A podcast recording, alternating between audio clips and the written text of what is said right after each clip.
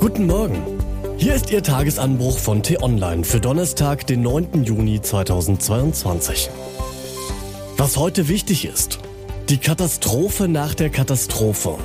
Die mutmaßliche Amokfahrt in Berlin reißt alte Wunden wieder auf. Geschrieben von T-Online Politikredakteurin Annika Leister. Unter Mikrofon bin heute ich, Til Schibitz. Hi. Gestern raste ein 29-Jähriger mit einem Renault Clio 200 Meter weit über einen Bürgersteig in Berlin-Charlottenburg. Er verletzte mehrere Menschen, darunter auch Schüler, und tötete eine Frau. Sechs weitere Menschen schweben noch in Lebensgefahr. Die Lage ist noch unklar. Wahrscheinlich aber handelt es sich nicht um einen Unfall, sondern um eine Tat mit Vorsatz. Da die meisten Fragen noch gänzlich ungeklärt sind, verbieten sich Spekulationen. Fest steht aber, die mutmaßliche Amokfahrt weckt nicht nur bittere Erinnerungen, sie rührt gar an ein nationales Trauma. Denn nur wenige Meter vom Tatort entfernt hatte der Terrorist Anis Amri 2016 einen LKW in den Weihnachtsmarkt am Berliner Breitscheidplatz gesteuert. 13 Menschen starben damals, mehr als 60 wurden verletzt. Seither hat sich der Ort verändert. Ein goldener Riss zieht sich nun über den Platz. Dieses aus Metall gegossene Mahnmal versucht zu fassen, was nicht zu fassen ist. Den Verlust von Leben, den Schmerz der Angehörigen und das verlorene Sicherheitsgefühl einer ganzen Nation. Mindestens ebenso symbolisch sind die auffälligen Poller und Barrieren, die inzwischen den Breitscheidplatz einzäunen. Mehr als zwei Millionen Euro hat der Berliner Senat in sie investiert. Obwohl eigentlich klar ist, Wer an diesem symbolischen Ort Böses plant, wird es auf den Platz schaffen oder eben ein paar Meter entfernt zuschlagen.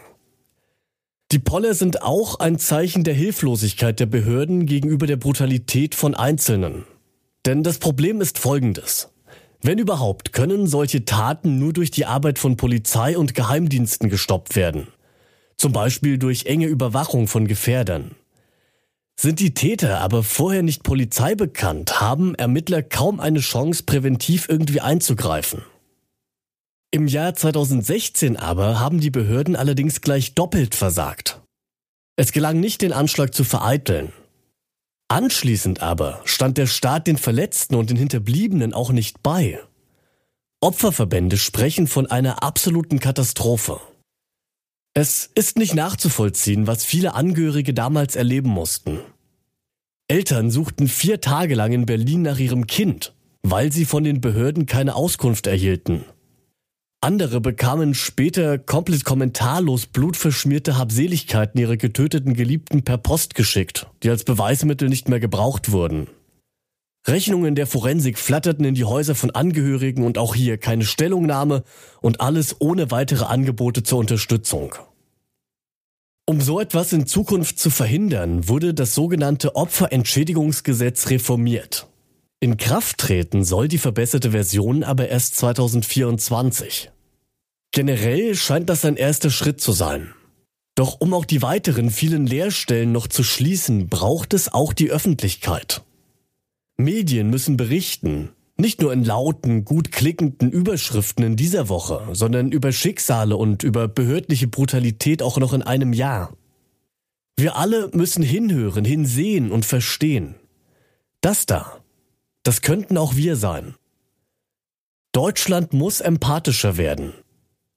Denn wichtiger als jedes Mahnmal sind die Menschen, die bleiben. Was heute wichtig ist, die Bundesregierung begibt sich heute auf gänzlich ungewohntes Terrain. Die Republika ist eröffnet und in diesem Jahr bekommt das digitale Festival erstmals Besuch von ganz oben. Bundeskanzler Olaf Scholz soll heute über Deutschlands und Europas Rolle in einer sich wandelnden digitalen Weltordnung sprechen. Außerdem bekommt Olaf Scholz heute in Berlin Besuch von NATO-Generalsekretär Jens Stoltenberg. Gemeinsam wollen sie den NATO-Gipfel Ende Juni in Madrid vorbereiten. In Thüringen droht der nächste Tabubruch.